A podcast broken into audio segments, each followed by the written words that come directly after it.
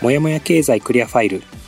今更人には聞きにくい経済のモヤモヤについて話していきながらそのとっつきにくさをクリアなものにしていこうという番組です。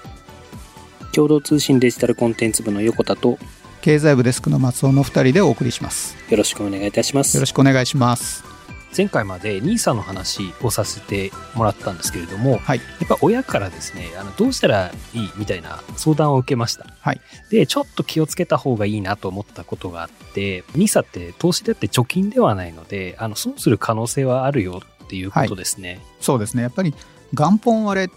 ていう認識がないとなんかこう確実に上がるみたいなイメージを持つと危ないと思いますよね。で特に今株価が高くてもうえー、みんな儲かるような意識を持ってるけどこんな高い時期がずっと続くとは限らないので、えー、運用期間が短い。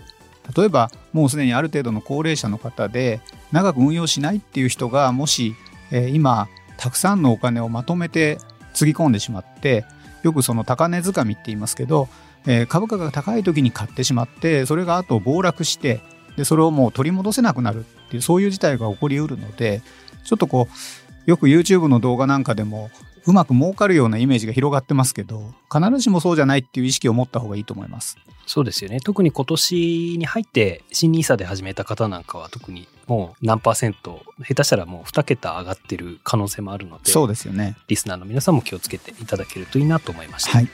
さて今回はどの企業の株を買おうかなとなった時に読みたい決算書の話題ですで決算書はこれはどこで読めるんでしょうか？はい、えー、上場企業はですね、おおむねその自分たちの会社のサイトに IR のページを持っています。えー、IR っていうのは Investor Relations の、えー、頭文字を取ってるんですけど、これはあの投資家向けの情報っていう意味です。でよく PR っていう言葉はお気になったことあると思いますが、はい、これは Public Relations といって世間一般向けの情報なので日本語ではよく宣伝の意味合いで使われます。あの、インターネットのこう Google などの検索ボックスに、まあ、調べたい企業の名前と、あと IR って打ち込むと、その IR サイトに飛ぶことができます。で、IR のそのサイトにはですね、だいたい決算単身っていうページがあります。決算にあの短い信じるっていう漢字を書きます。で、この決算単身は企業が手掛ける事業の通信簿、えー、成績表ですね。で、これをまとめたもので、3ヶ月ごとに開示されています。で、この決算単身っていうのは、上場企業共通のフォーマットがあって、もう1枚目を見れば、大体その期間の成績が一目でわかるようになってます。四半期決算とか通期決算とかっていうと思います。で、はい、これはまずはどこを見るのが一番いいですか？そうですね。あの前回の放送でお話しましたけれども、特に重要なポイントは3つありまして、売上高、営業利益、純利益、その3つの項目が重要です。で、売上高はもうそのものですけど、事業で得た収入を示します。で、その営業利益は、新聞記事ではよく本業の儲けを示すっていうフレーズで登場するんですけど、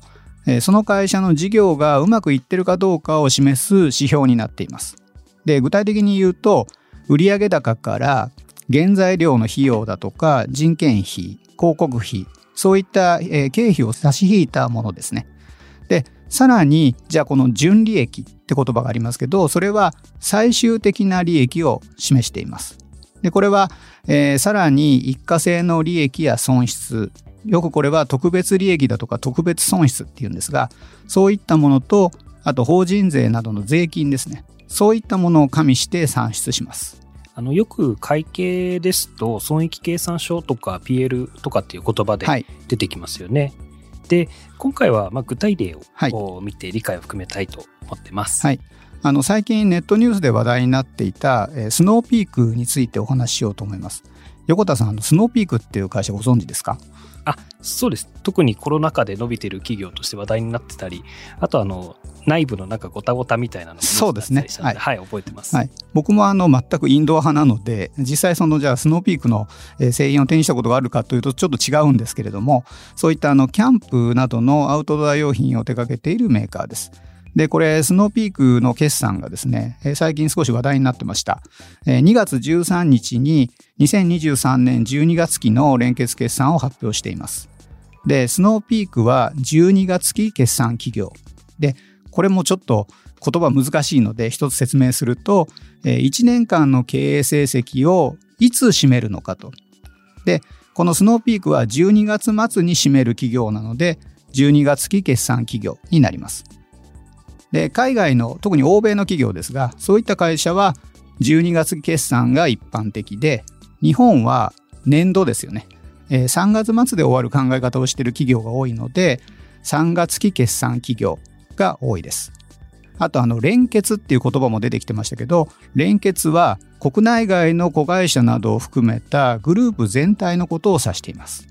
じゃあ、具体的に今回スノーピックの決算がどうだったかというのをお話しすると、23年12月期連結決算は売上高が前期比前の1年間と比べて16.4%減の257億円。営業利益は74.3%減の9億円。純利益は99.9%減の100万円でした。資料を見ればよくわかるんですが前の期と比べてマイナスが多いので数字の前に三角がたくさんついています。やっぱり純利益99%減っていうところで話題になってましたよね。そうですね。もうほぼ、まあ、赤字ではないけれども、もうかろうじて黒字を残したってことなので、じゃあなんでこんなに悪くなったのっていうのが注目されました。リスナーの皆さんはですね、概要欄にあのスノーピークの IR のリンク貼ってますので、そちらを見ながら聞いていただけるとより理解しやすいかなと思います。すね、はい。その業績はやはりその時のその景気、まあ、外部環境ですねそういったものや消費者の皆さんの行動スタイルあと世相そういったものを移すことがあります。でこの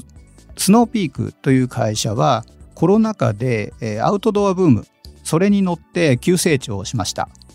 あの感染を避けられるレジャーそういう意味でアウトドアが人気になって、まあ、その中で注目を集めたということですね。ただ今、えー、コロナ禍一巡しちゃいましたんで、えー、売り上げが下がりました。で、かつ、えー、キャンプがすごく盛り上がる時期の昨年夏ですけども、えー、猛暑で暑すぎて、キャンプ需要が少し伸び悩みました。そういったところで売り上げが落ちたんですよね。で、さらにこう注目しないといけないのは、売上高の落ち込み幅、減少率と比べて、営業利益の減少率の方が大きいです。これはどういうことを指しているかっていうと、経費の増加が多い。売上の落ち込みに比べてさらに経費がものすごくかかったっていうことを示しています。これについてスノーピークは会社側の資料でベースアップ、ベアによる人件費の増加を理由に挙げています。このベアっていう言葉については近いうちに春闘をテーマにした回で取り上げたいと思います。さらに、じゃあその純損益ですけども、国内の既存店舗の減損処理などで特別損失を出したので最終的に残った利益が100万円でした。そういう説明になっています。私あの日本オートキャンプ協会っていうところのはい、あのオートキャンプ白書っていうのをちょっと覗いてみたんですが、はい。はい、2022年のキャンプ人口が前年の21年比で100万人減ってたみたいで、まあ、この頃からブーム一服みたいな傾向があったみたいですね。で、ところでなんですけど、先ほどあの、減損処理ってちょっと難しい言葉が出てきたなと思いました。はい、会計用語の一つなんですけれども、えー、固定資産の価値を実態に即して見直す、そういった会計処理のことです。具体的に言うとですね、スノーピークの場合は既存店、す、え、で、に運営している店舗がもともとこのぐらいの収益を生み出すと思って投資をしていたんだけどその見込みが外れて実際にはその収益性が大きく下回っています。なのでその減損という処理をして資産価値を低く見直しました。そういうことを示しています。で今回の場合はまあ分かりやすく言うと、まあ、出店構成をやりすぎました。